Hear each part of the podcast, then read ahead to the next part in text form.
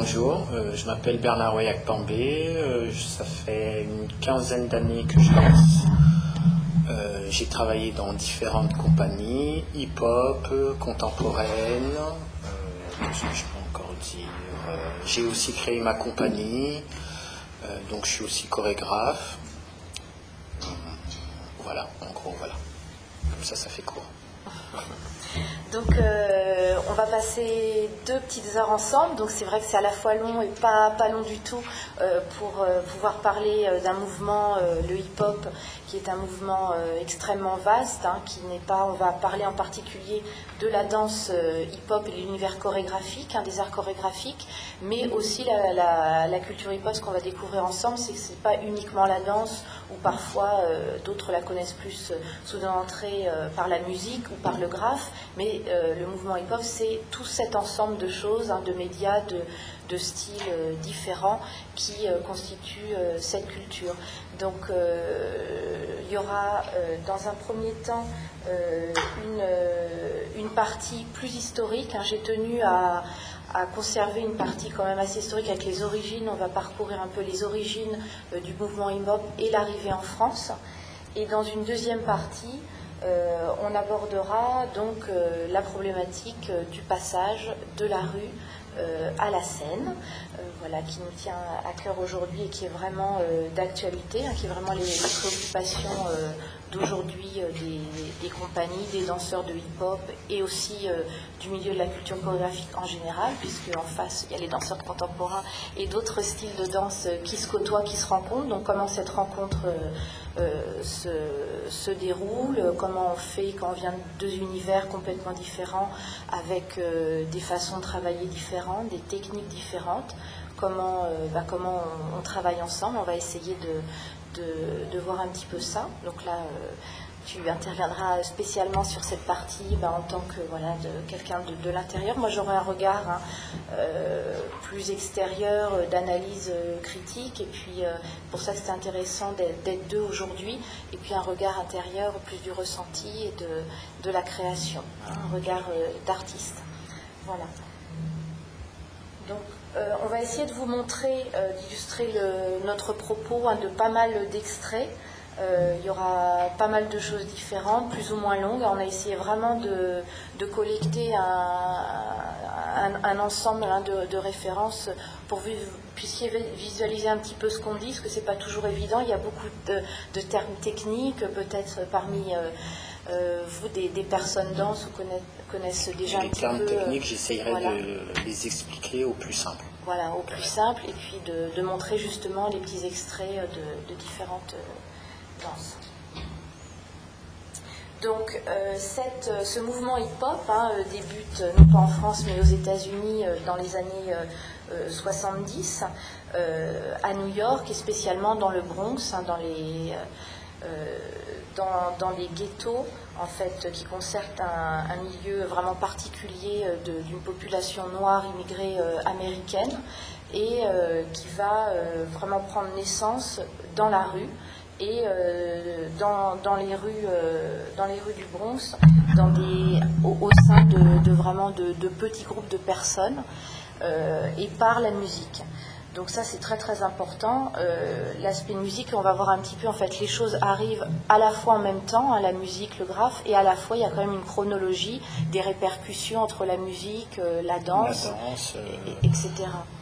En fait, la, musique la musique et la danse, elles sont la plupart du temps en corrélation, parce que les danseurs euh, ou les DJ, euh, c'était des amis.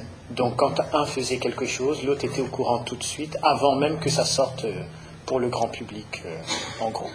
Voilà, tout à fait. Donc, dans cette première partie, donc on va un petit peu parcourir, on va commencer par euh, le, graphe et le tag. On abordera aussi euh, donc, euh, la danse, la musique avec les DJ et aussi un autre, une autre forme d'expression qui s'appelle la human beatbox. Alors on tenait aussi à en parler aujourd'hui parce que c'est quelque chose un petit peu moins connu et qui a son importance et qui est énormément encore d'actualité. Voilà, donc on aura un, un petit temps sur la human beatbox. Alors, euh, pour commencer, donc, euh, le tag en fait est pratiquement apparu par rapport euh, à la musique et à la danse un petit peu avant encore. Dans, les, années 60, en fait, les premiers tags sont apparus. C'est comme des signatures hein, dans la ville. Chacun laissait un petit peu sa trace. Et rapidement, ces tags se sont amplifiés, on va dire, en devenant des graphes. Et ont envahi, en fait, les murs et surtout, en premier lieu, le, métro de, de, New York. Oui, tout à fait, puisque c'était un grand, comment dire, comment on dit ça? Du moins le métro était aérien, donc tout le monde pouvait le voir. Donc on pouvait, euh, les, euh, comment s'appelle, les graffeurs pouvaient se faire voir par tout le monde, que ce soit euh, les gens du Bronx, donc du ghetto, ou les gens qui habitaient en dehors du ghetto. Oui, parce que le métro reliait du coup les banlieues au centre de New York, etc. Donc ça permettait de, véhiculer cette, nouvelle forme d'expression. Donc euh, le, graphe apparaît à New York par le métro et rapidement il y aura un relais euh, ah, euh, comment, qui, qui s'opérera en France et qui investira aussi dans les années 80 des, des, lieux en fait très exposés dans Paris, au cœur de Paris, euh, comme vous avez peut-être euh, vu des, restes aussi de tags euh, au, niveau du sort Georges Pompidou, du Louvre, des, quais de Seine, tous ces endroits de, palissades. Donc moi je voulais un petit peu, on, le retrouvera après pour tout ce qui est aussi, tu. Ah oui, non, c'est... et beaucoup aussi dans les... comment s'appelle il y a aussi des tags en France, dans les métros, du moins pas sur les métros, mais dans les, dans les tunnels. Et aussi, euh, quand vous prenez le train, vous en voyez plein euh, sur les murs de la ville. De la ville.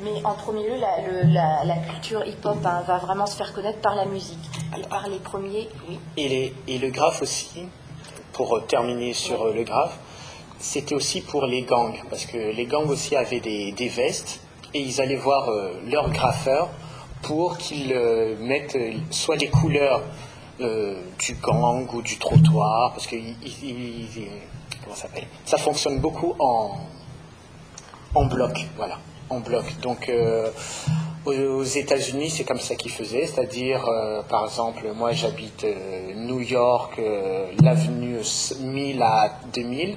Voilà, ils avaient une certaine couleur et ils graffaient ça sur leur, sur leur veste pour se reconnaître dans la rue. Donc le graphe, euh, c'est aussi une appartenance euh, au hip-hop comme euh, le reste. Oui, qui, est très important aussi. Alors, mais c'est surtout, donc j'y reviens par la musique que le, mouvement se fait connaître et, explose véritablement, et en particulier par le rap. En effet, l'ancêtre du rap, euh, et le spoken word, donc euh, le, mot parlé. Et ça, c'est apparu dans les années 70 avec des tout petits groupes confidentiels qui ont commencé euh, à parler ainsi, avec, je vais citer un petit peu quand même des, références. Hein. Vous avez une bibliographie, hein, vous, vous, pourrez aussi consulter et compléter toutes les références que je peux donner là, avec The Last Poet en 72 à New York.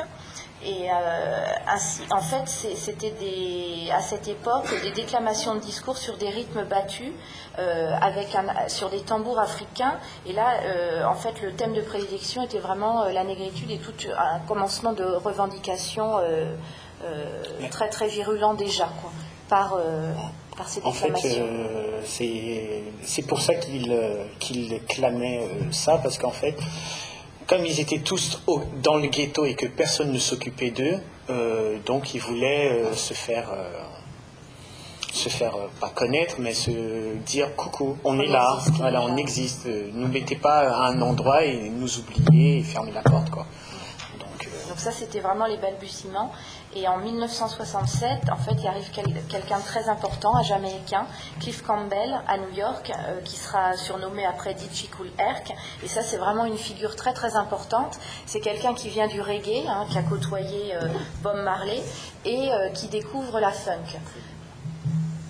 Voilà, donc ce, musicien découvre la funk et il a une révélation, il s'écarte complètement du reggae et dit moi je, voilà j'ai envie de, de, travailler avec cette musique et il commence donc à, jouer cette musique, à mixer euh, et, à partir de là, en fait, il est dans des soirées. Donc c'est un peu les choses, hein, comme l'histoire, euh, comme ça se, réalise. Il mixait pendant les soirées, en fait, sur les, temps des chansons, ce qu'on appelle les breaks, où euh, le chanteur ne parle, il n'y a plus de chansons, c'est le, rythme pur. En fait, il se rendait compte que sur ces chansons, les M6, qui étaient présents dans les, M6 dans les, dans les soirées, ce qu'on appelait les maîtres de cérémonie, en fait, improvisaient sur ces temps de break. Donc improvisé. Et là, en fait, les gens devenaient réellement euh, hystériques, ça, plaisait énormément. Et donc, à partir, et les gens commençaient aussi à danser sur ces moments de pur rythme.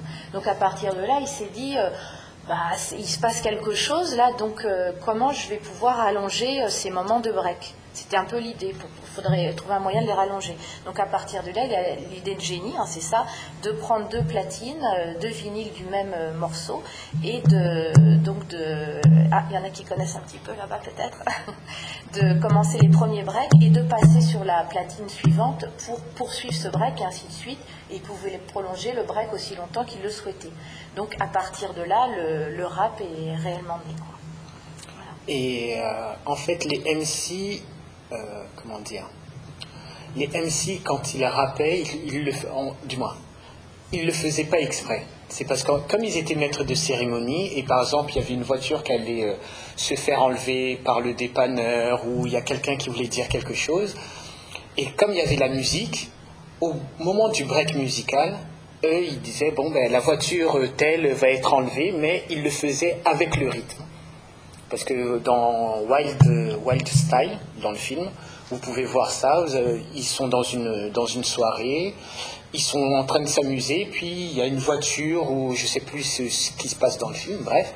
Mais vous voyez le maître de cérémonie qui rappe tout en disant euh, que la voiture euh, allait se faire enlever et que la personne, euh, il, donnait la plaque d'immatriculation et euh, la personne qui reconnaissait sa plaque d'immatriculation y allait euh, tout simplement. au début, c'était des choses de, qui les entouraient. Quoi. Voilà. Ils à parler de ce qui se passait dans la soirée. De, et petit à petit, grâce au temps qui était plus long, ils ont commencé à, à écrire, voilà, à écrire et à les rimes et à commencer vraiment que ça soit une, une, une écriture euh, à part entière. Donc je vais vous montrer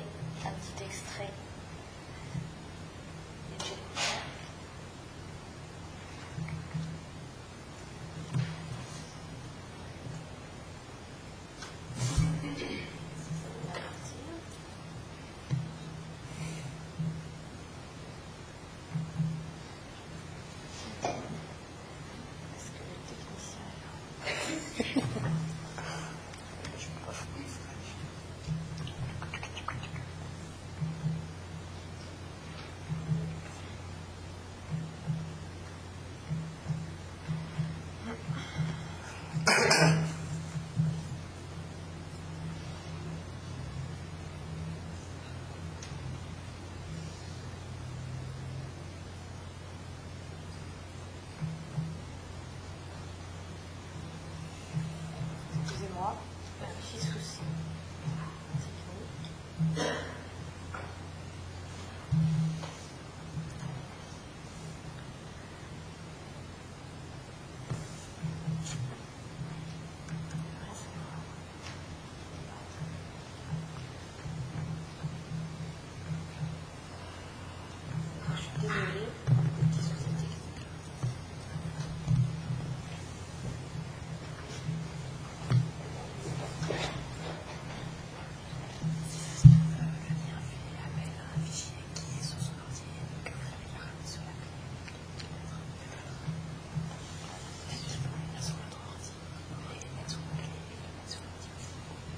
Désolée, hein. ça va être un peu euh, compliqué pour les vidéos, je crois. Ouais.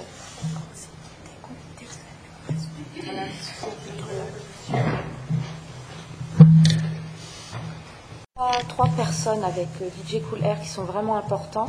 Dans les DJ, c'est Grandmaster Flash, donc Cool Air, et Africa Bambata. Donc c'est vraiment trois figures euh, emblématiques de la musique hip-hop et qui vont vraiment lancer des pistes musicales extrêmement importantes et qui seront des références pour tous, les, tous les autres musiciens qui, apparaîtront après. Donc la, la spécificité euh, de quelqu'un comme euh, Africa Bambata, euh, c'était quelqu'un en fait qui était chef de bande à New York et qui au, cours d'une confrontation de deux gangs a perdu son meilleur ami. donc à partir de là, il a dit il, a souhaité, dit stop, Il, a, souhaité arrêter toute cette violence et dire bah euh, est-ce qu'on ne pourrait pas faire autre chose et plutôt essayer de mettre l'énergie qu'on a, toute la haine qu'on a, euh, s'en servir autrement. Donc il a proposé, il a réuni hein, tous les, chefs de gang, enfin tous ceux qui voilà qu'il a pu réunir pour pouvoir euh, un peu euh, discuter autour de cette idée de, bah, transformer l'énergie donc par la musique justement euh, en une énergie de positive et de véhiculer. Et donc l'idée en fondant il a fondé la, Zulu Nation qui défendait des, idées de, de, paix de fraternité de rencontre et d'échange autour autour de la musique. Et le comment s'appelle je sais pas si ça s'appelle ainsi, mais en tout cas, la Zulu Nation, c'est peace, love and unity and having fun. Voilà. C'était, c'est, ce qu'il voulait, c'est ce qu'il voulait que, c'est ce qu'il voulait, comment dire, échanger avec les gens à la place de, de se tuer, parce que il en avait un peu marre. Il, voyait à chaque fois euh, les gens se battre, et euh, il, disait que toute cette énergie, euh, toute cette violence on pouvait se servir de ça autrement. Et on pouvait s'en servir surtout artistiquement. Parce que euh, la culture euh, hip-hop, c'est surtout euh, artistique. Parce que que ce soit la mode, le DJing, le graphe, la danse, etc., c'est toujours de l'art. Donc c'est surtout ça qu'il a souhaité. Après, c'est vrai que ça a pris des dimensions que je pense que lui-même n'avait même pas prévues. Mais c'est vrai, c'est vrai que c'est vraiment important, à voulait revenir là-dessus, c'est que le, contexte de l'époque, il est extrêmement violent. Quoi. C'est pas, euh, donc c'est, vraiment, les gens vivent hein, dans les ghettos, dans un milieu de dégradation euh, qui est extrême.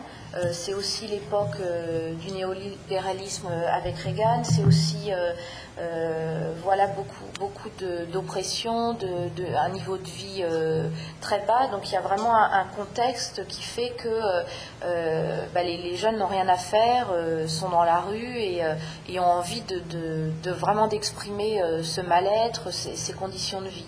Donc le, la musique va être une première forme d'expression et la, la, danse va en être en être une seconde. En parlant de la musique, il y a, euh, il y a comment il s'appelle, Herbie Hancock, qui a internationalisé le, scratch avec, euh, je pense que c'est Rock It, euh, le titre de la musique, si je me souviens bien. Est-ce qu'il y en a qui connaissent, peut-être Non. Si, si, quand même.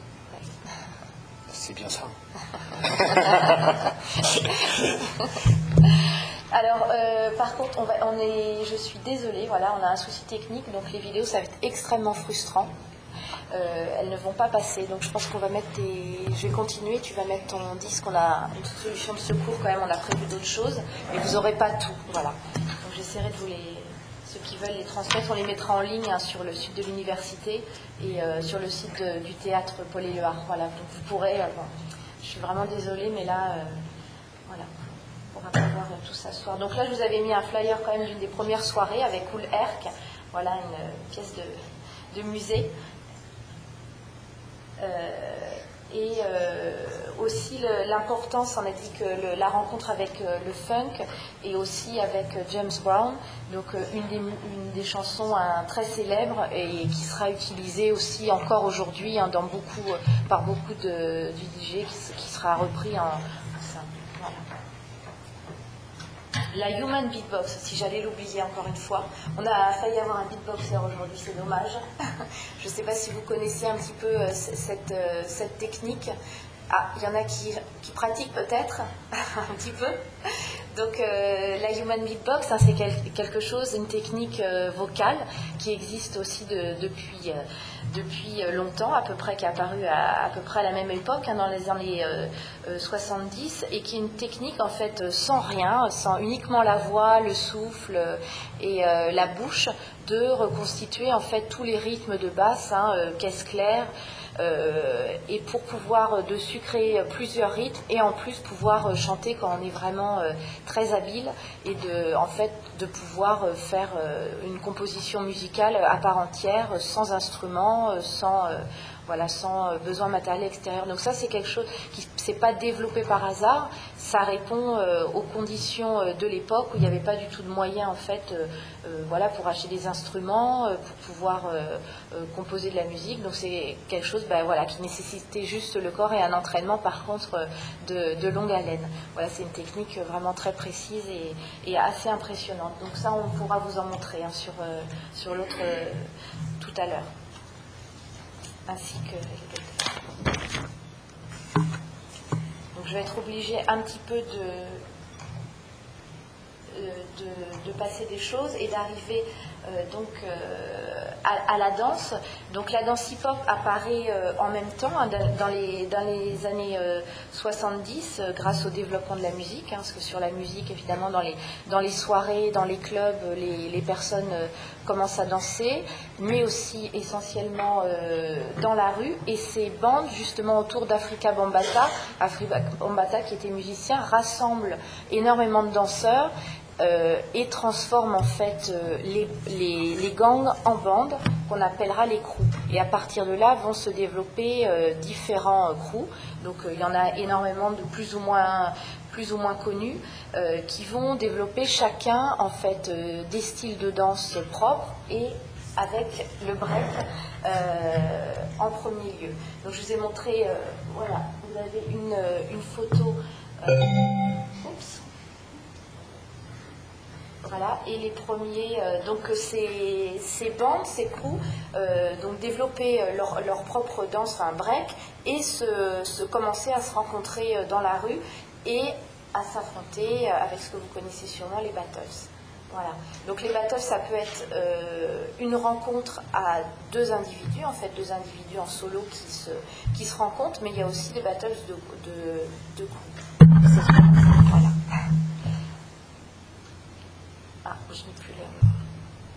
Breakdance donc, est le premier style euh, de hip-hop qui sera développé. Donc, c'est une danse au sol euh, extrêmement acrobatique qui demande énormément d'entraînement.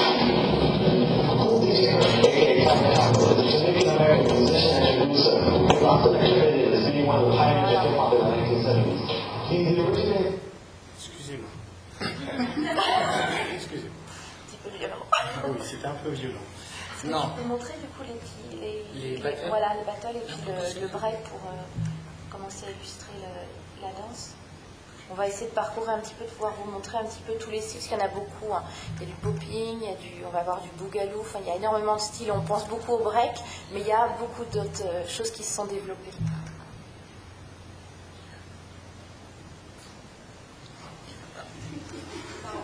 C'est un gag, en fait, il y a, c'est un vrai gag. Il y a quelque chose dans l'atmosphère. Il est très froid en venant, je sais pas. C'est passé quelque chose. Votre ordinateur fonctionne? Hein, Vous avez Oui.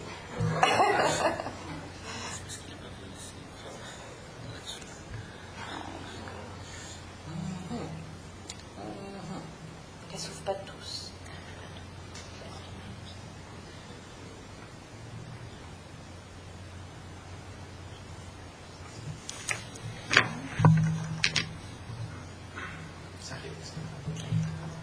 tous. c'est qu'on a tous les lecteurs là, mais ils ne passent pas sur la En fait, excusez-nous, parce qu'en fait, sur ce petit ordinateur, il n'y a pas VLC, donc on ne peut pas lire les vidéos.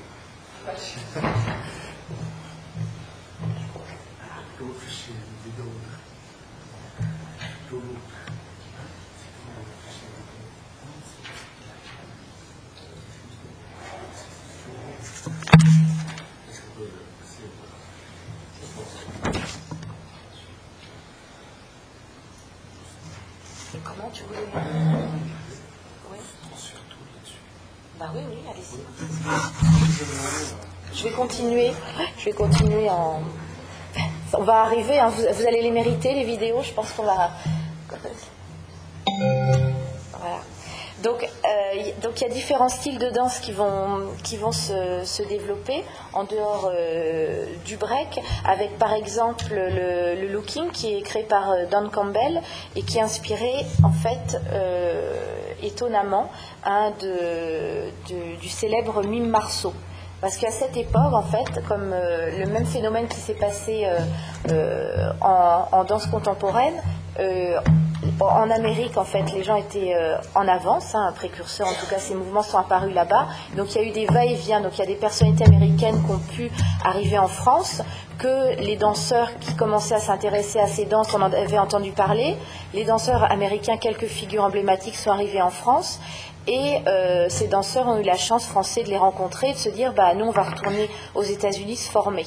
Donc il y a eu comme ça des échanges et il y a euh, comme ça euh, Don Campbell qui est venu euh, en France et qui a pu rencontrer le mime Marceau, rencontrer sa technique et à partir de là va être créée la forme de danse, le looking. Donc inspiré vraiment du mime et de, tous ces, de tous ces, mouvements possibles. Donc essentiellement dans, dans les articulations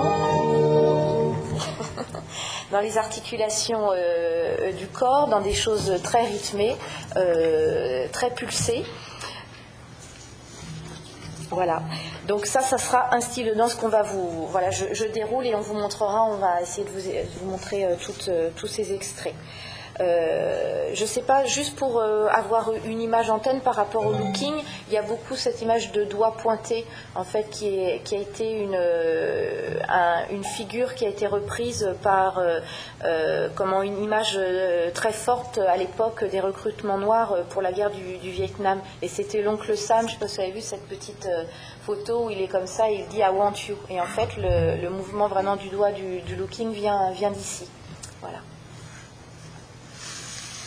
Alors, une autre figure euh, importante et qui développera aussi euh, un autre style de danse qui s'appelle le popping, c'est popping taco. Donc, euh, vous avez peut-être entendu parler de, cette figure emblématique qui en fait était le professeur de Michael Jackson.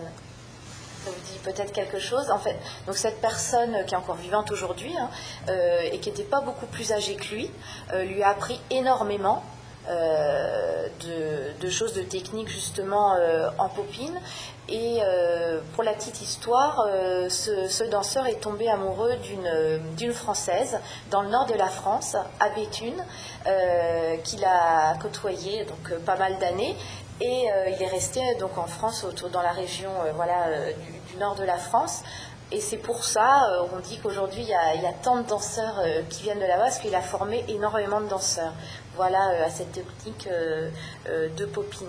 Donc, euh, par rapport à, comment à Michael Jackson, c'est un petit peu en fait la, façon dont travaillent euh, les hip-hoppers. Hein. Euh, c'était quelqu'un, Michael Jackson, qui était extrêmement perfectionniste et qui en fait piochait beaucoup, qui, regardait énormément de films de comédie musicale, de claquettes, où on pouvait piocher des claquettes, énormément de, techniques en fait de danse qui se réappropriait et qui mixait à sa sauce pour aussi alimenter ses chorégraphies euh, et, sa propre danse. Et ça, c'est vraiment quelque chose de fondamental. Euh, dont tu pourras parler aussi après, euh, la façon dont la danse hip-hop se, se, transmet. Donc elle se transmet au départ dans la rue, c'est quelque chose qui existe toujours aujourd'hui. Hein, c'est vraiment en rencontrant d'autres danseurs, d'autres styles, euh, que des échanges sont possibles et tout d'un coup on va se dire bah tiens cette façon de bouger là, cette technique là m'intéresse donc je vais essayer de me l'approprier, mais pas juste la copier. Ça c'est important, c'est pas juste une copie, mais c'est euh, vraiment s'approprier le mouvement et pouvoir le transformer pour pouvoir créer sa propre danse. Voilà, ça c'est vraiment euh, quelque chose d'important parce que le, propre de la danse hip-hop, c'est vraiment d'exprimer des individualités. Donc il n'y a pas euh, deux danseurs qui, euh, danseront pareil. Ça n'a rien à voir, par exemple, avec euh, la danse contemporaine où on peut dire je sors de telle école avec euh, tel chorégraphe et on peut reconnaître une technique euh, d'un chorégraphe par rapport à l'autre. Là, pas du tout. Il y, a, des techniques de danse, mais après, chacun a sa propre danse. Et souligne justement, c'est par rapport à ça qu'il va pouvoir exprimer euh, ce qu'il souhaite. Donc ça, c'est vraiment euh, quelque chose de, quelque chose de, fondamental. Est-ce qu'on avance un petit peu? Oui, très bien. D'accord. Moi, je peux la faire Non, pas encore, d'accord. Donc, euh, nous arrivons après ce petit parcours euh, important aux États-Unis à l'arrivée en France du hip-hop. Donc, l'arrivée en France du hip-hop, elle se fait quand même dix ans après, dans les années 80. Hein. Euh, donc, grâce en fait à la libération des radios, de, des radios 7, Carbone 14, euh, Radio Nova aussi qui a commencé à diffuser beaucoup de funk, d'afrobeat, de soul, euh, de disco et bien sûr du hip-hop. Et aussi grâce euh, à l'avenue en France de la tournée New York City Rap, qui, a, est arrivée en France en premier lieu et qui a fait une tournée européenne. Donc ça c'est très très important parce que tout d'un coup il y a des il y a des musiciens pardon, qui arrivent euh, avec euh, la figure d'Africa Bombata qui euh, débarque aussi en Europe, qui est extrêmement impressionnante. Et là, les, danseurs qui avaient entendu parler de ce balbutiement d'une nouvelle danse, là se trouvent confrontés à ça. Et là, c'est l'enthousiasme général, l'explosion. Tout le monde a envie d'apprendre cette danse. et là, dans la foulée, donc se développe en 84 euh, la célèbre émission de Sydney, HIP, HOP, euh, sur, euh, sur TF1. Donc là, c'est vraiment grâce à ça, à la médiatisation de cette culture, que, le mouvement hip-hop va pouvoir être connu.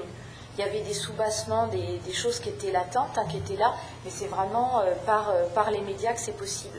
Et pour la petite anecdote, justement dans le studio autour de, de la radio, les, les hip commençaient à venir et à commencer à s'entraîner parce qu'il y avait un sol particulièrement euh, glissant dans les couloirs euh, euh, voilà, des, studios d'enregistrement. Et donc les choses commençaient à vraiment s'improviser, les, échanges. il y avait vraiment une, voilà, quelque chose d'extrêmement, comment dire, d'extrêmement actif, d'extrêmement, il y avait toute une énergie là très très forte qui était, qui était en train de, s'échanger et de naître. Alors, euh, donc, en premier lieu, c'est la, musique hein, qui sera encore une fois euh, la plus médiatisée et la plus, euh, la plus en vue donc avec le développement euh, du rap, euh, qui traitera euh, par contre en France pas tout à fait des mêmes problématiques et des mêmes revendications hein, par rapport aux États-Unis. en France, on va être plus justement, ce qui est un petit peu desservi le rap, parce qu'on est un petit peu rentré dans des, dans des clichés, avec des textes qui parlaient beaucoup du quotidien, de l'amour, du sexe, avec des clips que vous avez pu voir de rap qui étaient pas euh, forcément euh, très valorisant euh, pour les femmes, avec des femmes un petit peu bimbo, un peu, un peu objet, un peu. donc ça, ça a donné une, image assez négative du rap, mais le rap c'est pas pas que ça. Voilà, il y a eu ce côté-là, mais il y a eu aussi des personnes avec des discours plus engagés et qui parlaient justement de toutes les, les communautés immigrées en France, de tous brassage aussi de, culture, de tout. Donc il y, a vraiment, euh, encore en rap, on va pas aborder tous les styles, mais vraiment des, ramifications euh, euh, différentes et des styles voilà, très, très différents. Oui.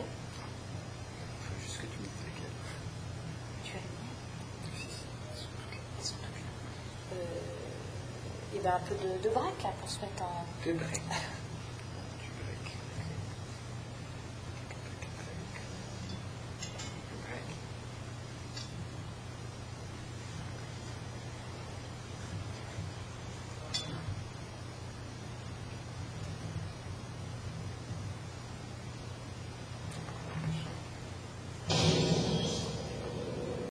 vous montrer une vidéo de break.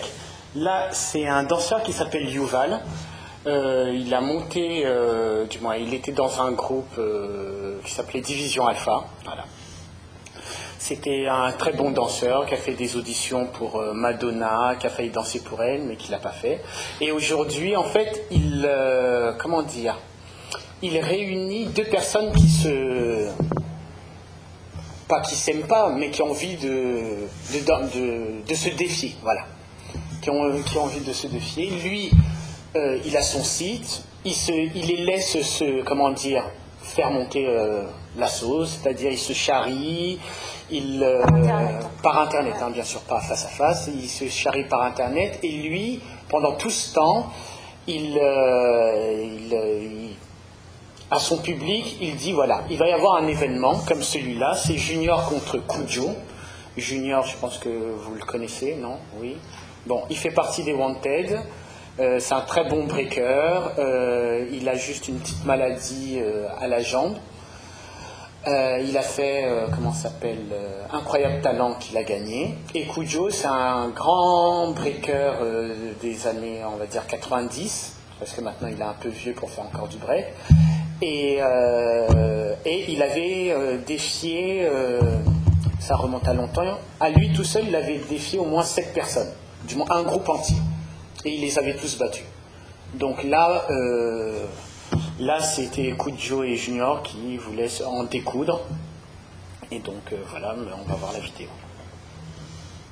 Donc, c'est les nouvelles formes euh, aujourd'hui de battle. Voilà, aujourd'hui, c'est les nouvelles formes de battle. Et les plateformes de euh, je pense que tu as moins l'affiche que vous avez précédemment les Et euh, moi-même, je suis de savoir ce que Kujo va pouvoir donner aujourd'hui, vu que ça fait quand même pas mal d'années qu'on va commencer. Donc, un peu le studio, ça va ça veut dire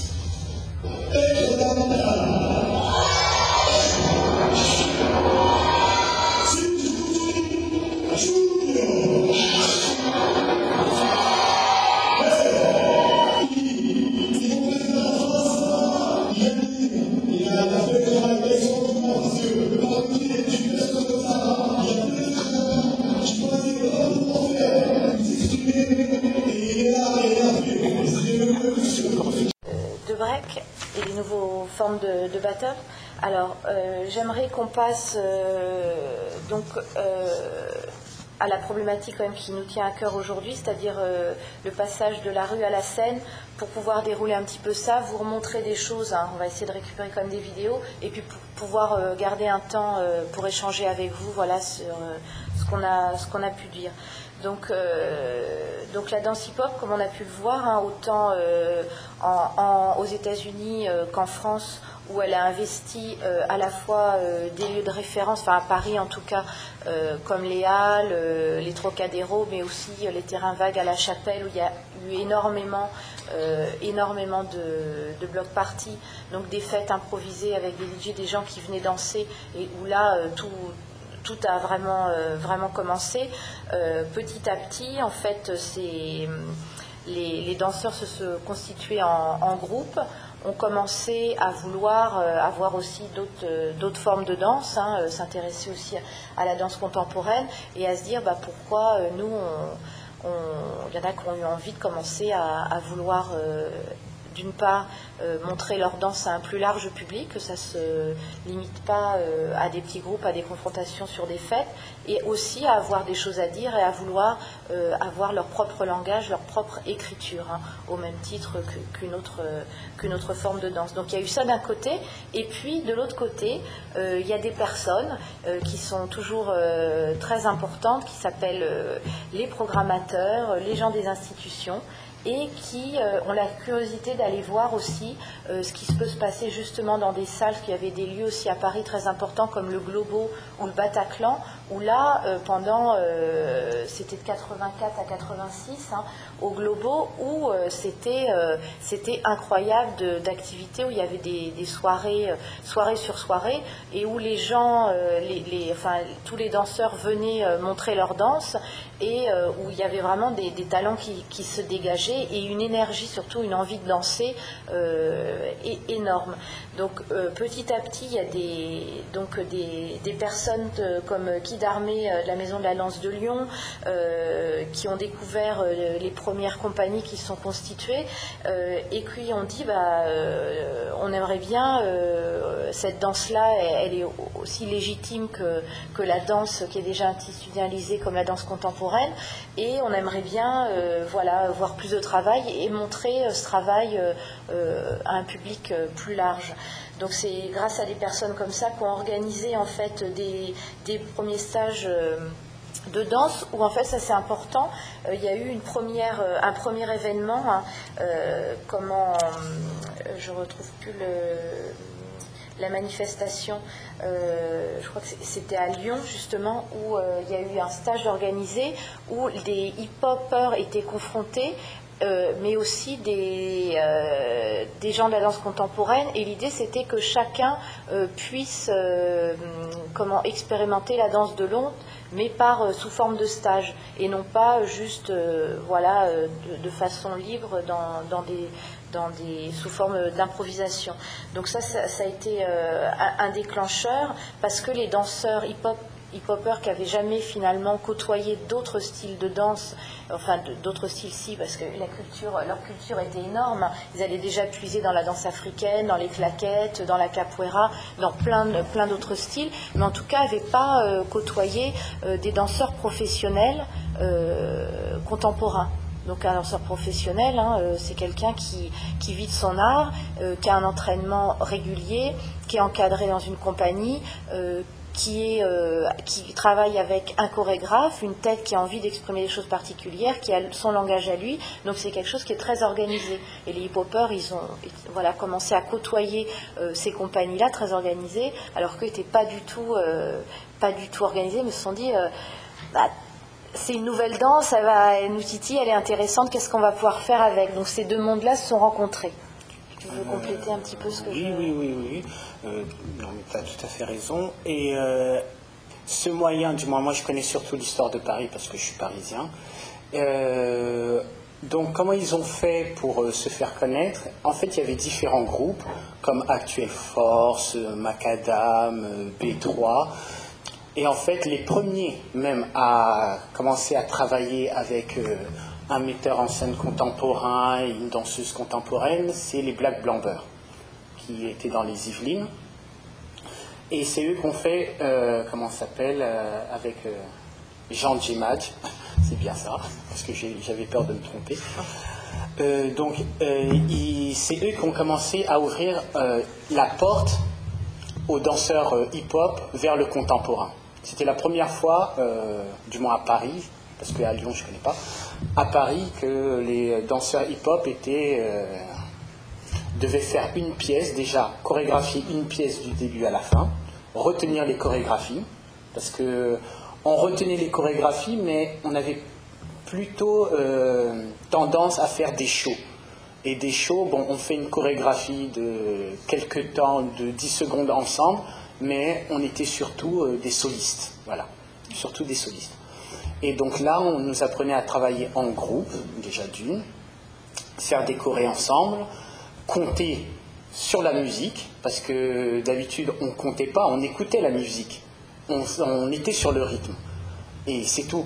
Et là, on nous a, du moins là, il y a eu vraiment un vrai apprentissage du danseur professionnel, voilà, en gros c'est important. Est-ce que tu dis la, façon de travailler, euh, la, voilà, tout était, tout était nouveau et tout était. Oui, parce que nous, en fait, dans la rue, du moins quand euh, j'ai dit dans la rue, mais c'est vrai, dans la rue, euh, on n'avait pas cette présence d'esprit de faire des chorés d'ensemble ou quoi. Nous, on voulait surtout attirer l'œil des gens. Donc, en faire des grandes phases, être toujours dans l'énergie voilà quoi, faire quelque chose, des, choses impressionnantes pour que les gens viennent autour et qu'ils euh, remarquent cette danse-là. Mais à partir du moment où on est rentré dans les studios, ben, euh, ça change tout.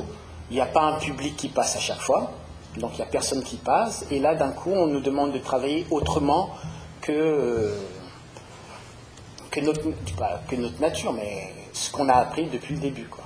Donc ça a été très, très difficile. Il y a eu des clashs, il y a eu des engueulades, il y a eu des ruptures, mais à la fin, on trouve quand même que c'était, c'est plus intéressant de travailler de cette manière-là que ce qu'on faisait avant. Parce qu'avant, c'était que des shows, on en mettait plein la vue, et point. Voilà. Voilà, donc petit à petit, les, choses avancent.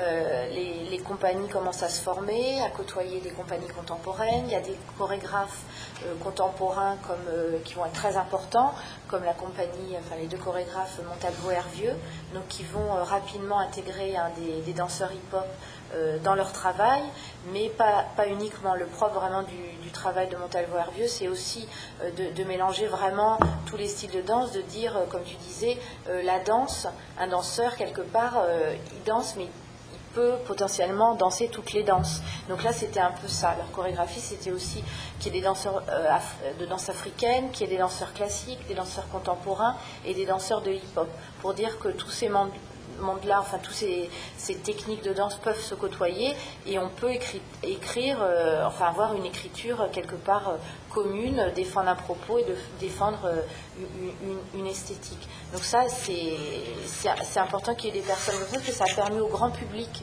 de découvrir le hip-hop, des, gens qui allaient voir euh, euh, de, la, danse contemporaine et puis qui se retrouvaient avec un danseur de hip-hop, qui ont commencé comme ça à, découvrir le hip-hop. Donc ça, ça a permis de, vraiment faire avancer les choses. Euh, juste pour dire, c'est vrai, ça c'est surtout en, en, France, mais aux États-Unis, eux, ils avaient déjà fait le mélange. Parce que, par exemple, il y a un danseur qui s'appelle Shabadou, lui était déjà dans le jazz. Donc, donc il a appris le, il a le lock, mais après il a emmené le lock dans, sa, dans ce qu'il avait commencé déjà à apprendre, le jazz. Donc ça, ça a donné une autre danse. Que, et puis qu'il a décliné aussi en walking. après on verra des vidéos, parce que je vous parle comme ça, je vous donne des termes techniques, mais vous voyez pas. Euh, si vous voulez en même temps, je peux vous faire la, la démonstration. Mais ça va être un peu difficile de parler en même temps. Donc non, c'est juste pour dire qu'en fait, euh, le hip-hop, ça a toujours été une danse de mélange, comme elle a bien dit, et surtout aux États, surtout aux États-Unis, parce que par exemple dans le film euh, Break Street 84, il y a un moment où euh, il y a des danseurs jazz qui arrivent et les danseurs hip-hop les, accueillent à bras ouverts. C'est-à-dire qu'on n'est pas, on ne sectorise pas. Voilà. On est ouvert, on prend toutes les influences, on les prend et après on les transforme dans notre corps ça c'est enfin, les témoignages de beaucoup de chorégraphes qu'on a pu, euh, qu'on a pu euh, rencontrer et puis dans, les vidéos, hein, dans, tous les documentaires que vous pourrez aussi parcourir. Euh, surtout, je, pense à, à Franck Delouis, j'ai pas réussi à vous la. Voilà, je voulais vraiment vous en parler parce qu'on l'a pas là en plus. c'est quelqu'un, Franck Delouis, qui était un des premiers, hein, vraiment popper euh, français à avoir vraiment percé, à avoir constitué euh, la compagnie, qui était un musicien au départ et aussi danseur. Et lui, son discours, c'est vraiment de dire qu'il était donc en banlieue euh, parisienne, il était à Saint-Denis, je crois. À un moment donné, je dire, sa danse, elle était, elle ronronnait un petit peu. Il dansait avec ses copains, il a fondé sa compagnie. Mais à un moment donné, il s'est dit si elle veut, si ma danse comment si je veux que ma danse évolue, il faut que j'aille voir ailleurs. C'est-à-dire qu'il faut que j'aille euh, voir ce que les autres font à Paris, dans le sud de la France, à l'étranger, côtoyer d'autres danses, mais pas seulement en hip-hop. Aussi me faire une culture chorégraphique en, danse africaine, en jazz. Et c'est vraiment, je pense, propre à tous les danseurs hip-hop, c'est cette ouverture d'esprit et cette ouverture vers d'autres matières euh, corporelle, d'autres façons de travailler, d'autres façons euh, d'exprimer, euh, voilà, de, s'exprimer tout court, qui permet de, faire avancer. Le propre du hip-hop, c'est vraiment une danse en évolution, qui est en perpétuelle évolution et qui se nourrit qui se nourrit vraiment d'énormément d'esthétique, qui pioche à droite à gauche, mais qui pioche, comme je dis, j'insiste vraiment là-dessus, c'est vraiment fondamental, pas pour copier, vraiment pour se réinvestir cette matière et pour créer sa propre danse. Euh, oui, tu as tout dit. en fait, euh, étant donné que à la base ils étaient euh, dehors, ils s'inspiraient des gens qu'ils voyaient dehors en fait. Par exemple, il y a un, comment s'appelle? Il y a un mouvement qu'on appelle le Holmen. Euh, je, peux pas vous, je vous le montrerai après. Le Holmen vient d'un handicapé qui marchait et euh, il y a un danseur qui l'a regardé, qui a dit Ah, mais c'est intéressant. Et il a essayé de reproduire ça, mais à sa manière, puisque lui, il était valide et l'autre ne l'était pas. Donc, il a essayé de reproduire ça et ça a donné euh, ce qu'on appelle aujourd'hui le Holmen. Maintenant, je vous fais la démonstration. Vous avez de la chance. Donc, donc, euh, le Holmen, c'est ça. Ça fait là, hop. Voilà, d'accord Et donc, la personne marchait, elle, marchait voilà, comme ça. Voilà. Elle marchait comme ça. Et lui, il l'a transformé juste en, hop, il pose la jambe et il décompose tout le reste de son corps pour avancer. Voilà. En faisant ça. Ça, c'est un exemple parmi tant d'autres. Est-ce qu'on montre la petite euh, vidéo de Stop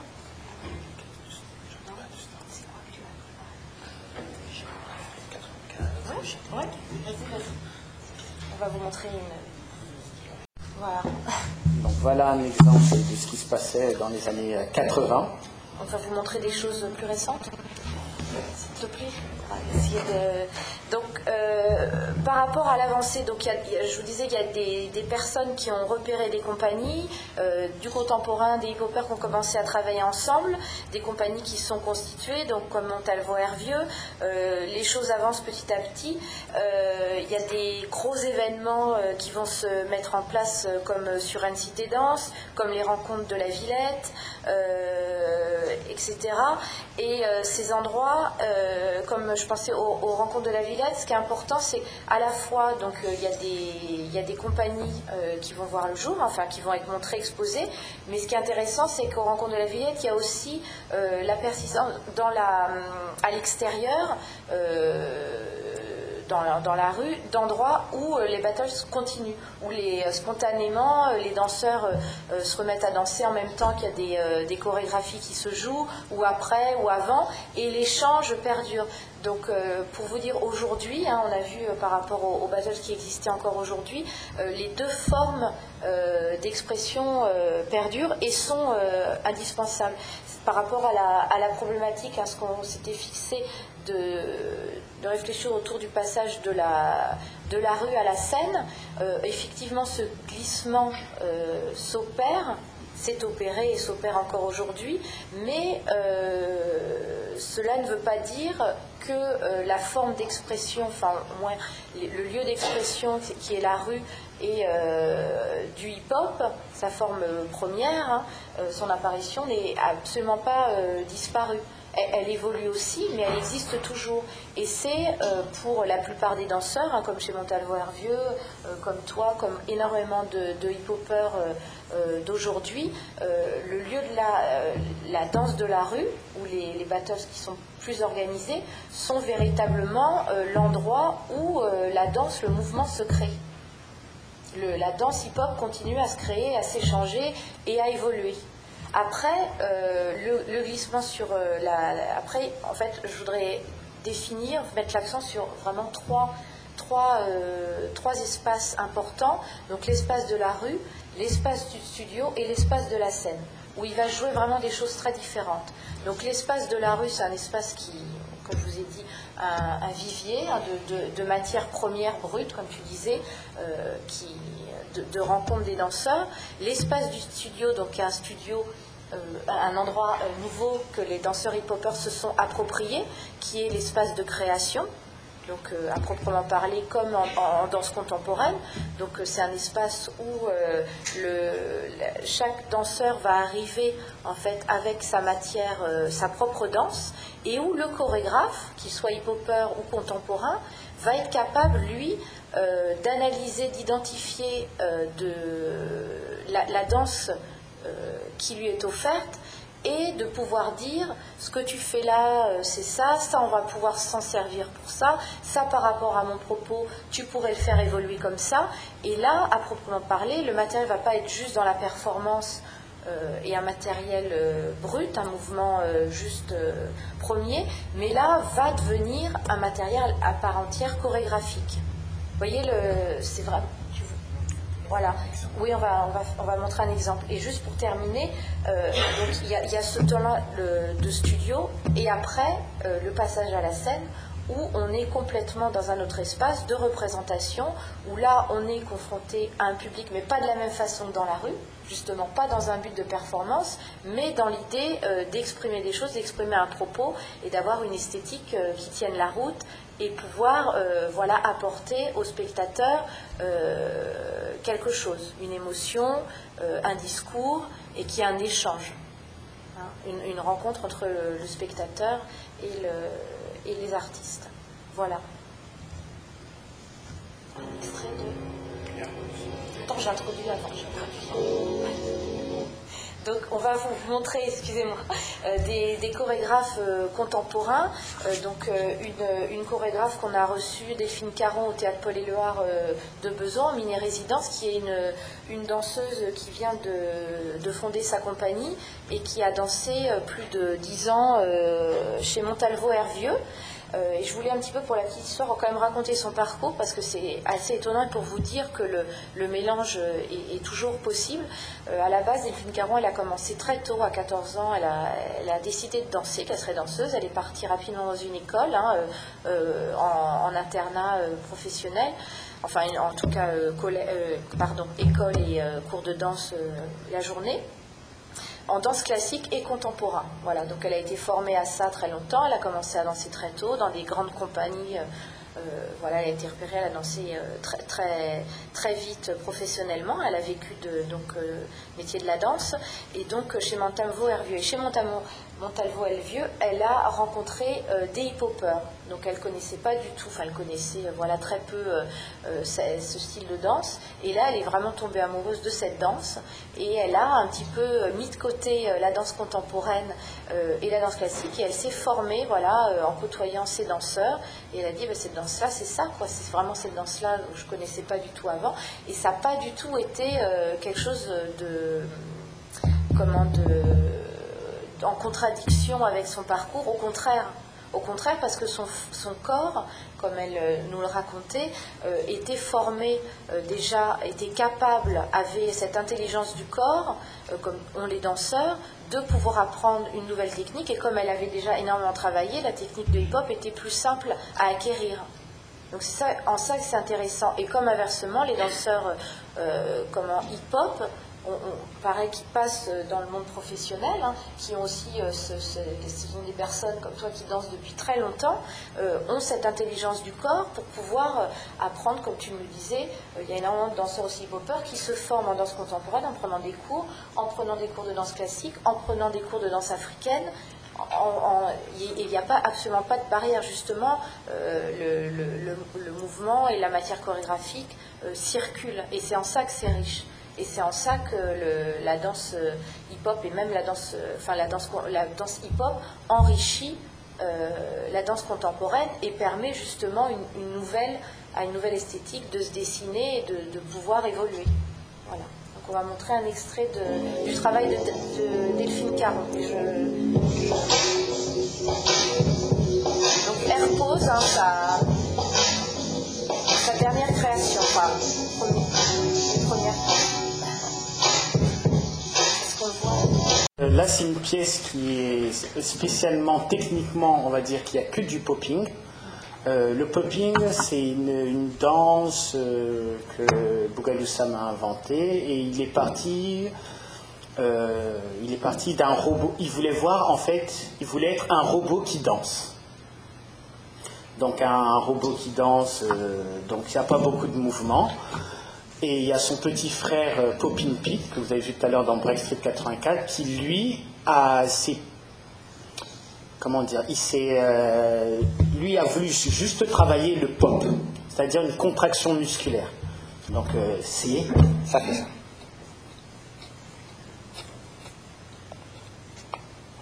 Donc c'est juste des contractions musculaires. On contracte et on relâche. Et c'est le relâchement qui est le plus important, parce que la contraction, on peut la faire, on peut rester contracté, mais euh, ça donne pas euh, de différence. Donc euh, là, ils ont fait, je sais pas quoi vous dire de plus. hein, c'est- je prends le relais. c'est- Voilà. voilà. L'intéressant, c'est qu'ils sont amenés euh, là, au-delà de la technique, justement, de popping, euh, dans quelque chose de nouveau, une sorte d'abstraction de la danse hip-hop. Euh, voilà, ils ont, elle a créé vraiment euh, son propre univers artistique à par- à partir de, cette mais au-delà de, de la performance Ouais. de rue. Elle voulait mettre justement cette technique, en fait, qui est une technique peut-être un petit peu, enfin, qui est connue, mais moi, en- en- en- l'enjeu de cette pièce, c'était à partir de cette technique de dire qu'on pouvait euh, vraiment euh, euh, constituer, une, enfin, vraiment un- un- un- une pièce chorégraphique et qui tend effectivement vers une nouvelle écriture. En ce sens, c'est une pièce, bon là, vous avez vu qu'un extrait, mais qui, est- qui tend vraiment par, euh, vers euh, l'abstraction qui est extrêmement dénudé, avec des danseurs de la pure technique, la musique, et qui, on entre vraiment dans un univers. C'est difficile de rendre compte comme ça de, de cette chose, mais effectivement, c'est euh, euh, quelque chose de, nouveau. Alors, euh, bon, elle, elle- débute, hein, c'est une nouvelle voie qu'elle ouvre, mais je pense qu'il y a vraiment des, choses, des, chemins aujourd'hui qui s'ouvrent, parce que la technique n'est plus, euh, comme on le dit, encore ça a pu être, je pense, dans des premières compagnies, un petit peu encore de l'ordre de la performance, hein, du, euh, comme on peut voir dans des compagnies, le, bet- le, le break, etc., qui est encore dans un jeu. Mais là, il y a une volonté de passer dans autre chose, de, de prendre cette technique au service euh, euh, De la danse. Voilà, de, de- vraiment de la danse, euh, d'une conceptualisation, de, enfin, vraiment d'une nouvelle écriture. Et je, et je pe- et je pense aussi, parce que je ne l'ai pas vu depuis longtemps, donc on n'a pas discuté, mais je pense aussi qu'elle a voulu travailler sur le pop et l'énergie du pop. C'est-à-dire, euh, elle a voulu, je pense, travailler sur, l'énergie, parce que dans le pop, il y a beaucoup d'énergie, mais il faut aussi des fois savoir la canaliser. Parce que si on est à fond tout le temps, ben, donc le temps va être réduit. Mais par contre, si on sait gérer notre énergie, on peut rester deux fois plus longtemps. Donc euh, voilà, je pense que c'est ce qu'elle a aussi voulu euh, travailler Donc du, coup, je rebondis, je, je leur raconte une petite anecdote, voilà, de, de création, comme on a eu la chance de la voir euh, au théâtre en, en création. Elle disait que la difficulté pour elle, parce qu'elle elle, elle était danseuse professionnelle depuis un moment dans une grosse compagnie, a, elle a, elle a travaillé avec des plus jeunes danseurs, hein, tout jeunes, c'était leur première création, et elle disait que c'était extrêmement compliqué de travailler avec eux en studio, parce que justement, ils étaient dans une énergie à fond tout le temps, euh, mais ils étaient incapables de rester 6 heures à travailler.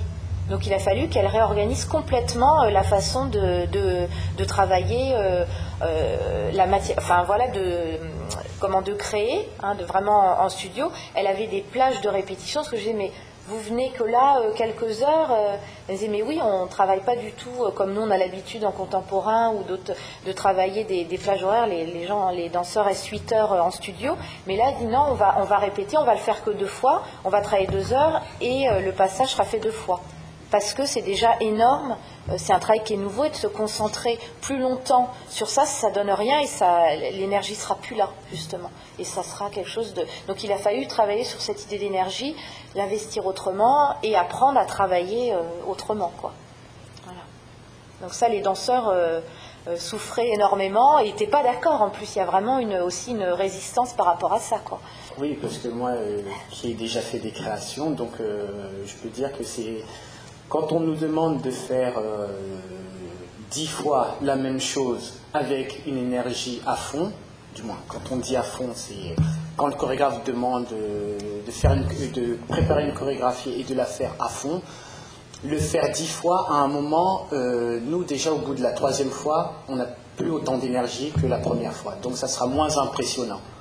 Mais des fois, il y a certains chorégraphes qui aiment travailler sur ça, c'est-à-dire sur la fatigue de, notre énergie et de notre corps. Parce que des fois, ils nous disent, c'est beau quand vous le faites à fond la première fois, mais quand vous êtes plus fatigué et que votre corps euh, n'est plus aussi énergique, ben, ça donne une autre sensibilité. On devient plus fragile.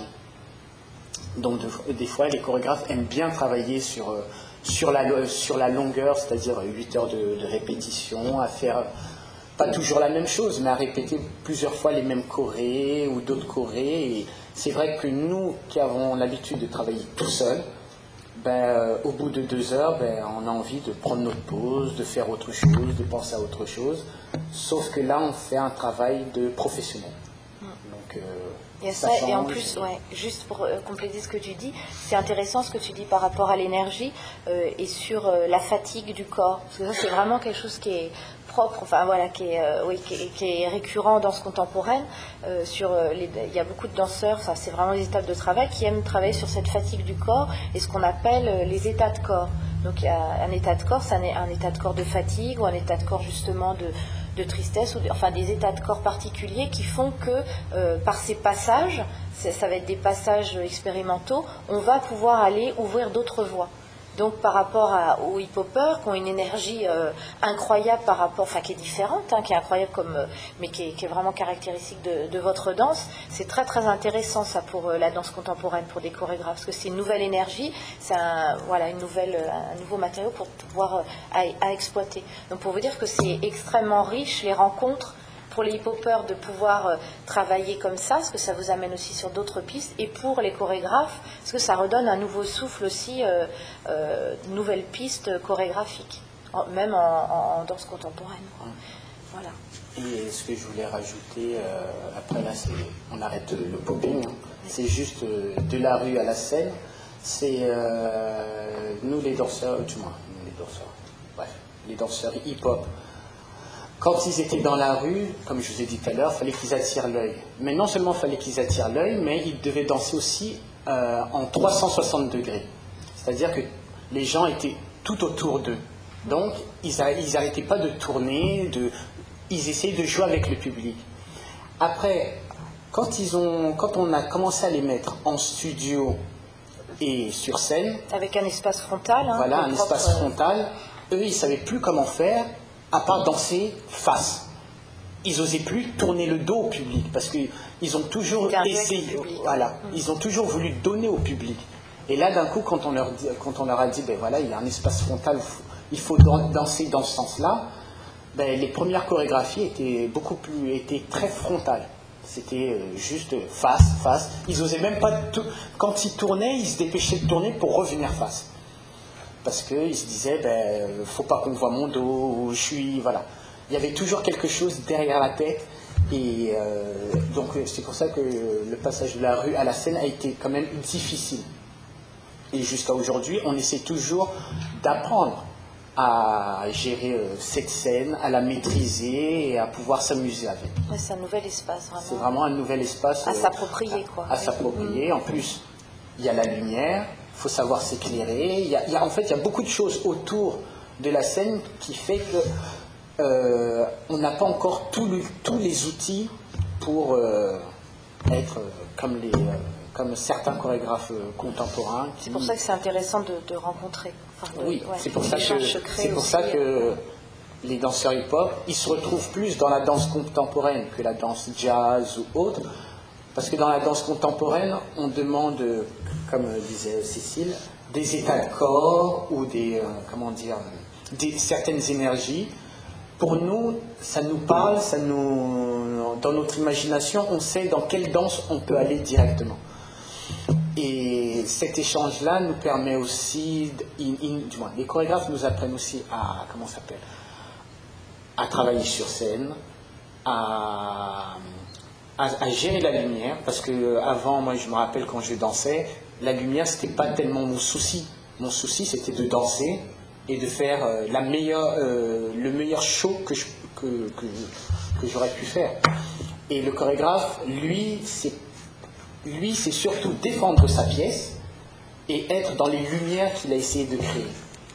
Donc vous voyez un peu l'opposition qui peut se créer. Donc euh, on a eu des tensions, on s'engueulait, on partait, mais à la fin, nous, le danseur hip-hop et le danseur et le chorégraphe contemporain, on trouvait toujours un terrain d'entente.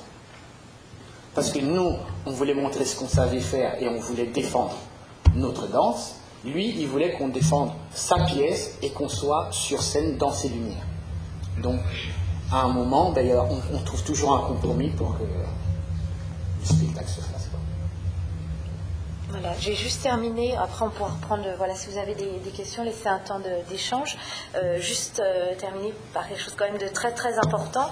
Donc, il y a eu euh, c'est tout récent. Hein. En 2008, le premier centre chorégraphique euh, quand même euh, dédié au, hip-hop en, co, en co-direction donc à la MAC de, Créteil et en 2009 hein, avec à la MAC de Créteil la compagnie Cafig voilà qui a été nommée et à La Rochelle au centre chorégraphique national de La Rochelle donc Kader Atou en 2009 qui a pris la tête. Donc euh, historiquement c'est vraiment euh, la reconnaissance de cette danse euh, comme art à part entière, d'avoir un lieu vraiment dédié à la création, à la diffusion de, de la danse hip-hop et, et aussi une autre porte ouverte pour une prochaine euh, voilà, euh, discussion ou, conférence sur l'idée de transmission. C'est-à-dire dans ces nouveaux lieux, centre chorégraphie, bah, comment, elle va, comment elle va continuer à se transmettre cette danse hip-hop, qui se transmettait,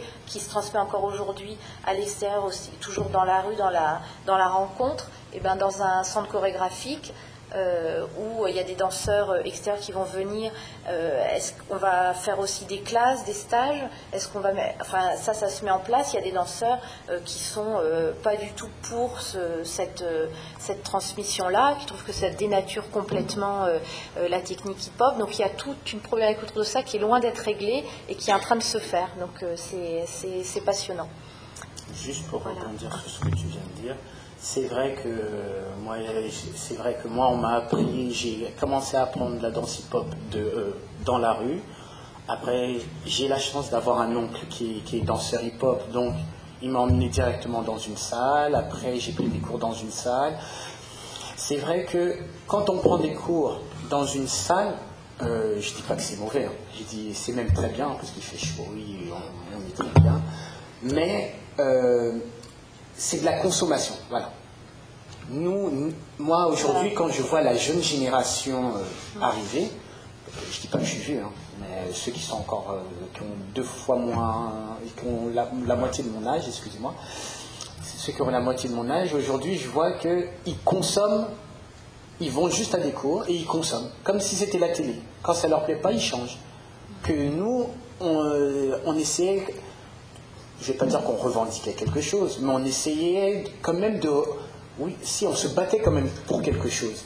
Donc c'est pour ça que la rue, c'était bien, mais euh, la rue, c'est bien. De faire un tour dans la rue, c'est toujours bien. Parce que là, tout de suite, on se rend compte que la salle, c'est excellent pour travailler, pour trouver des mouvements, pour avoir de la matière. Et la rue, ça nous apprend à se battre à se battre pour que les gens euh, puissent. Euh, conserver l'âme du hip-hop, vraiment. Enfin, oui, c'est clair, clair, aussi voilà, de conserver l'âme du hip-hop. Parce que c'est vrai qu'il y a certaines personnes qui disent oui, depuis que le hip-hop est sur scène, euh, le hip-hop est dénaturé. Mm. Mais euh, moi, je ne trouve pas qu'il est dénaturé. Je trouve que c'est, comme disait Cécile tout à l'heure, c'est l'évolution logique parce qu'on euh, n'aurait pas pu rester toujours dehors à, à danser. Voilà.